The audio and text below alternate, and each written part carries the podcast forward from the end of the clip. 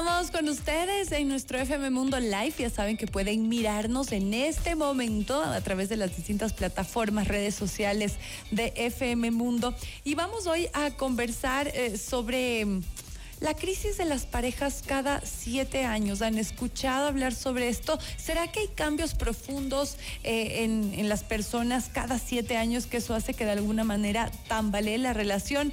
Vamos a explorar la veracidad detrás de este fenómeno comúnmente aceptado en las relaciones amorosas.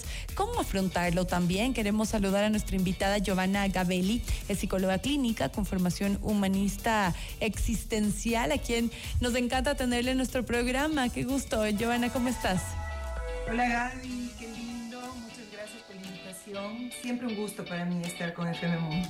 Encantadas de tenerte, eh, Giovanna, y quisiéramos hablar sobre, sí, es cierto que cada siete años las parejas podríamos entrar en, en una crisis.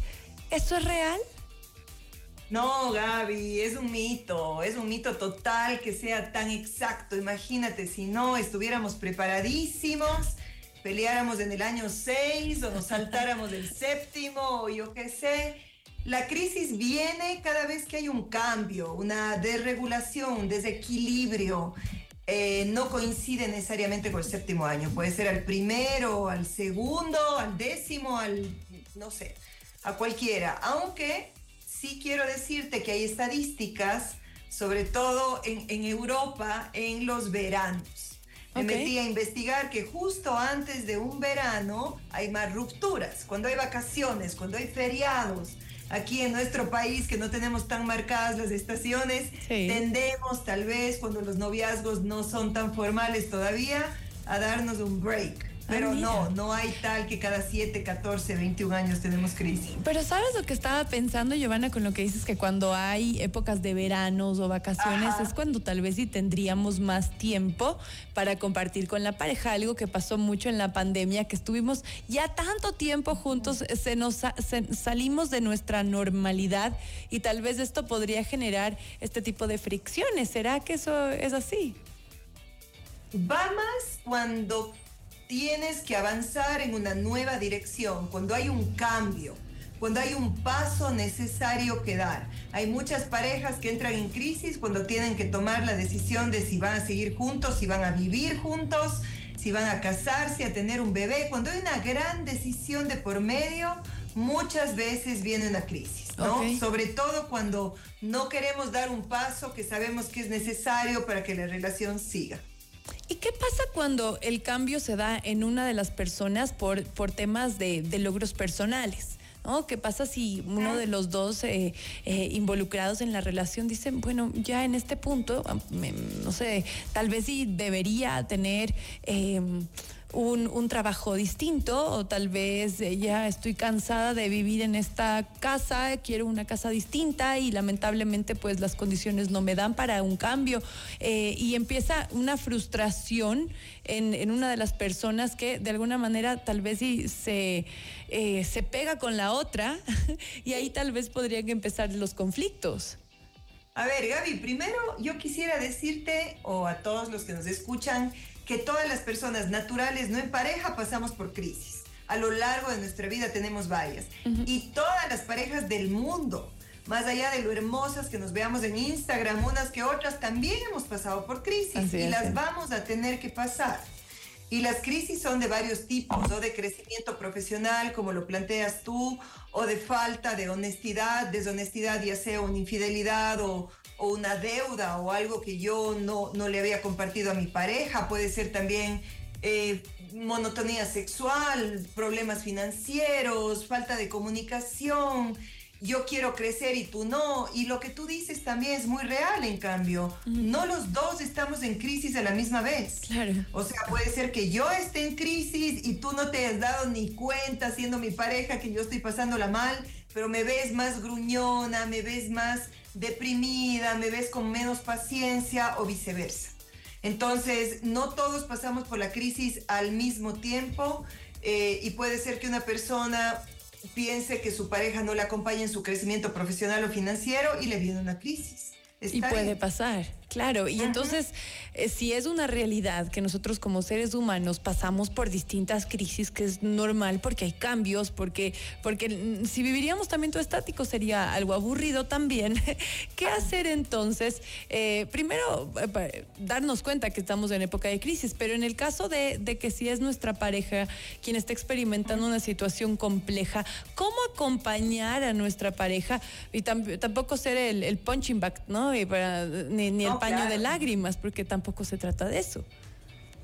Ahora, tenemos asociada la palabra crisis con tragedia y algo dificilísimo y, muy deprimido, pero a veces las crisis eh, no, bueno, primero no es negativo siempre y segundo, eh, nos puede servir tener una crisis para avanzar a otra dirección, para tomar ese paso que necesitábamos en la vida para avanzar porque una crisis en general involucra grandes dosis de estrés, eh, nos hace considerar, si vamos a hablar de crisis de pareja, en lo difícil que sería eh, tomar la disyuntiva de si queremos seguir juntos o si queremos romper la relación. Y eh, bueno, hay pautas, hay pautas que podemos tener como para superarlas. Y una de ellas, que es lo que tú me preguntas sobre todo, ¿qué podríamos hacer? Es eh, lo primero, definir una estrategia. ¿Ya? Tener una estrategia definida, porque ¿sabes qué pasa? Que la crisis viene porque nunca hablamos frontalmente y abiertamente sobre un tema en específico, porque al inicio de la relación tenemos miedo y hablamos de forma sutil de a dónde vamos en esta relación, nos da mucho miedo abordar, no queremos presionar, entonces justamente la crisis viene porque nunca hemos abordado un tema con la suficiente claridad. O sea, sí, no, yo sí quiero tener hijos y tú, bueno, tal vez alguna vez, alguna vez en la vida, bueno, no sé, no es necesario para mí y por temor lo dejamos ahí. ¿Ya? Y luego, cuando pasan 10 años y yo sí quería tener un hijo y tú, pero no te lo abordé frontalmente, entonces me doy cuenta que yo no hablé de este tema en ningún momento y era un tema crucial. si tú quieres casarte conmigo o no, si, si eres ambicioso como yo en el término financiero y queremos crecer, eh, o en el tema profesional. Entonces, primero tenemos que saber abordar el tema que tanto temor nos causaba. Entonces, lo primero sería eh, guiarnos por alguien, porque definitivamente no lo hicimos bien.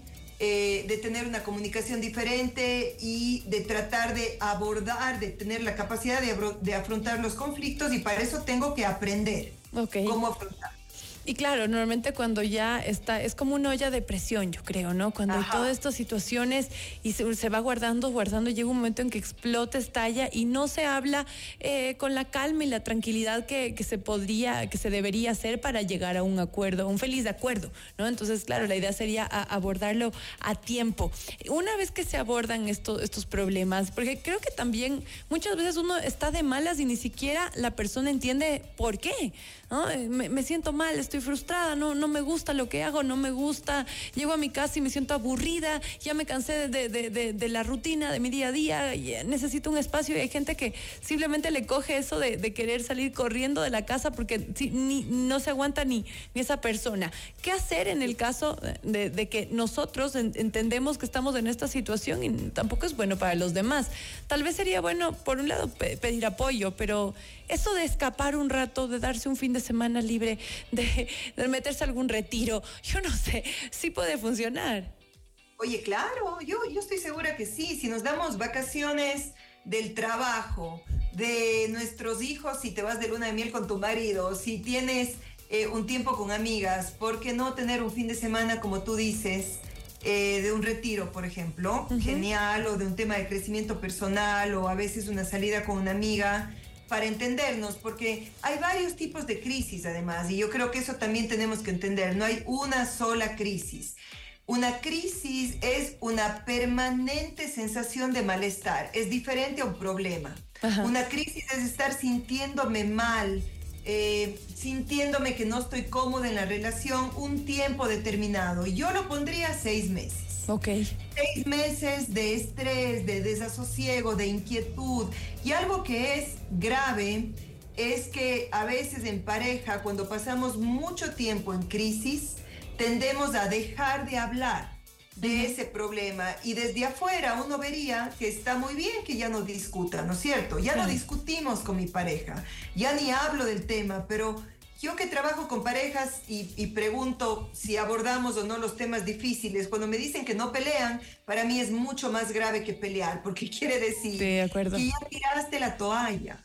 Que ya la forma en la que él o ella te responde a tu inquietud, a, a lo que a ti te preocupa, ya no es la que tú necesitas, entonces prefieres no abordar ese tema. Y eso es más grave todavía, cuando ya mi comunicación contigo eh, he perdido la, la esperanza de que lo solucionemos. Y me he acostumbrado a vivir en malestar mucho tiempo. es ahí de donde viene la necesidad de abordarlo bajo otra óptica con ayuda. Y creo que es importante no temer a, pedir esta ayuda. Eh, si ustedes ahora nos escuchan y están en una época difícil, antes de que los lazos que les han unido se sigan desbaratando, pues más bien eh, pedir apoyo profesional, hablar de esos temas difíciles que de verdad por eso se dice que son difíciles, cuestan mucho, pero por el bien de los dos, por el bien de, los niños, por, por su bien hasta propio, hasta para darse cuenta si vale la pena continuar en esa relación o no, y si se continúa, pues que sea eh, de, una, de una forma correcta. Así es que, bueno, a darse, a, darse la oportunidad y las crisis se superan. Así, así es en, la vida, en las épocas complejas, es solamente poner de parte. Así es que te queremos agradecer muchísimo, Joana. Gracias. Eh, te conectas desde Cuenca ojalá algún ratito que estés en Quito podamos tenerte aquí en vivo en, en los estudios de FM Mundo. Giovanna Gabelli, psicóloga clínica con formación humanista existencial, hoy con nosotros. Gracias por estar aquí. Si nos compartes tus redes, tus contactos, por favor. Gracias, Gaby. La próxima te aviso, ¿ya? Por favor, bienvenida. Eh, Giovanna Gabelli, esa es mi red. Tengo un Instagram que se mueve poco, de vez en cuando hay algo. Giovanna con doble N, Gabelli, B corta, doble L, I. Y por, Instagram está ahí mi teléfono si alguien tiene una consulta personal y luego con paciencia yo respondo esos mensajes. Excelente. Te agradecemos muchísimo y te mandamos un abrazo fuerte hasta el austro ecuatoriano.